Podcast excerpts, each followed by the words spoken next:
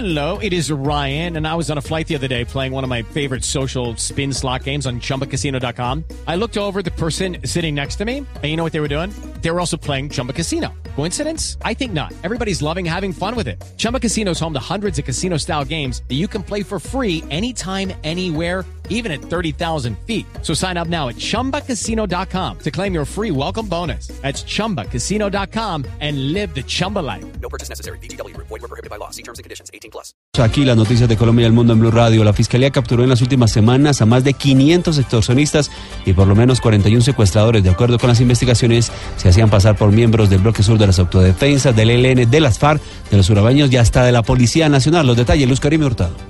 Los extorsionistas, de acuerdo con las investigaciones, se hacían pasar por miembros del bloque sur de las autodefensas de Putumayo, del ELN, de las FARC, de los urabeños y hasta de la Policía Nacional.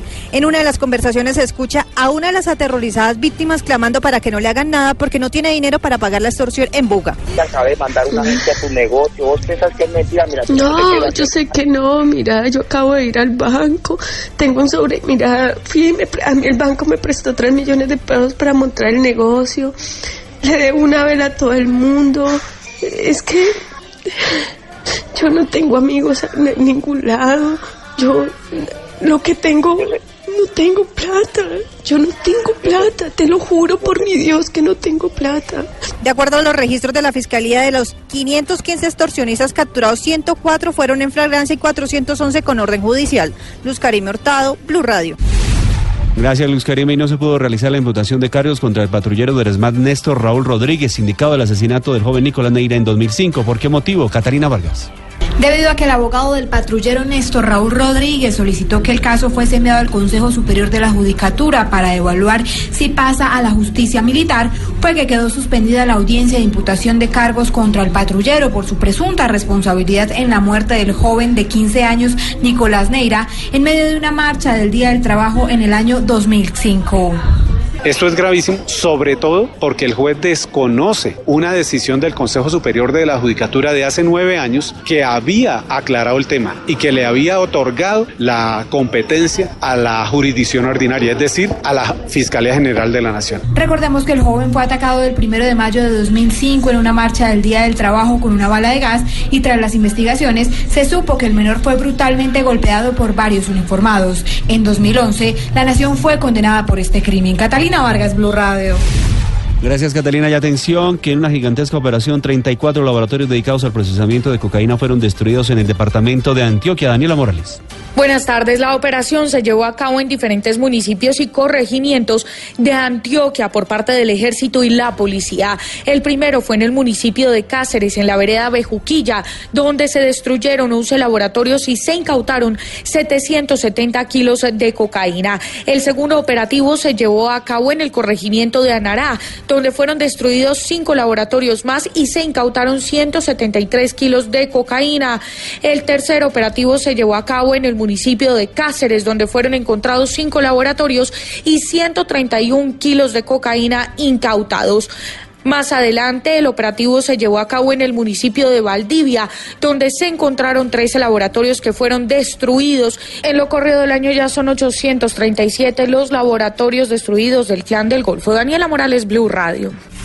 Se agrava la crisis política y social en Venezuela. Blue Radio informa desde Caracas.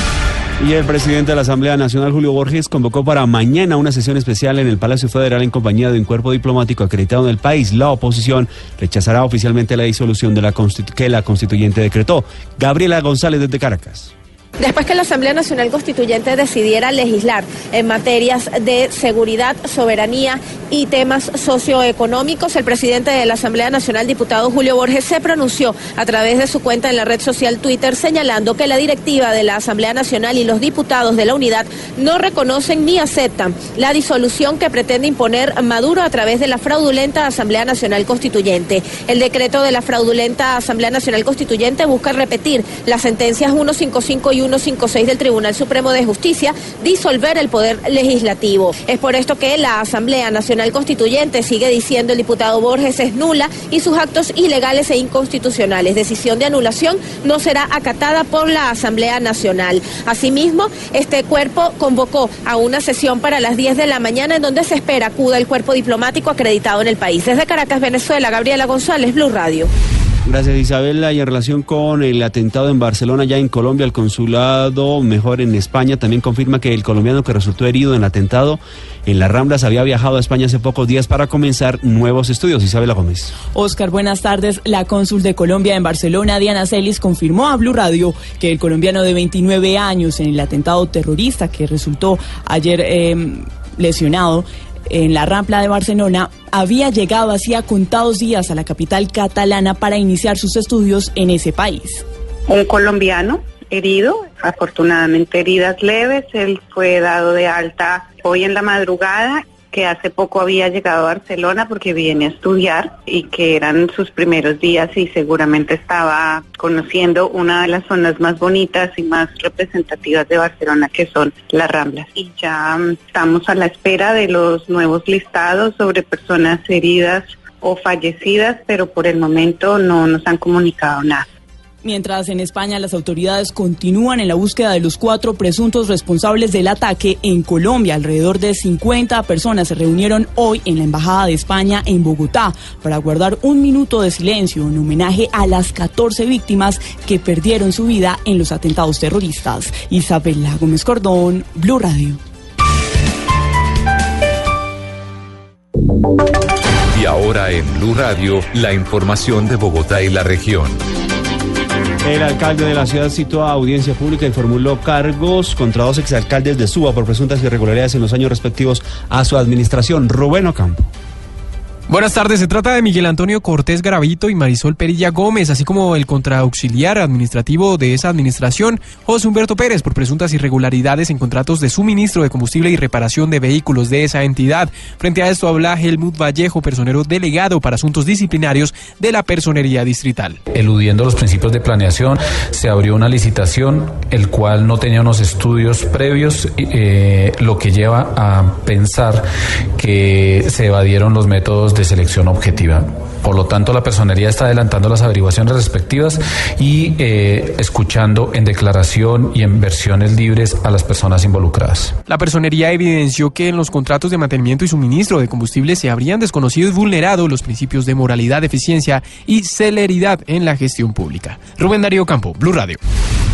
Gracias Rubén y el alcalde Enrique Peñalosa reveló que aún está en estudios y se amplía una hora más el pico y placa para vehículos particulares. David Gallego.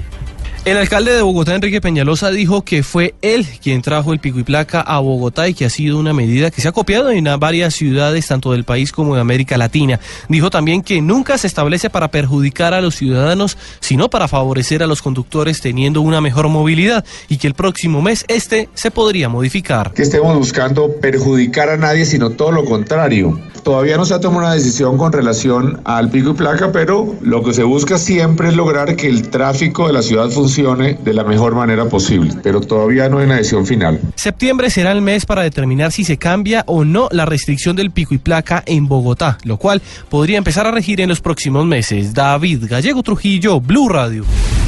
Ampliación de esta y otras noticias en blurradio.com. Descargue la aplicación de Blue Radio en las tiendas iOS y Google Play. Continúen con Blog Deportivo.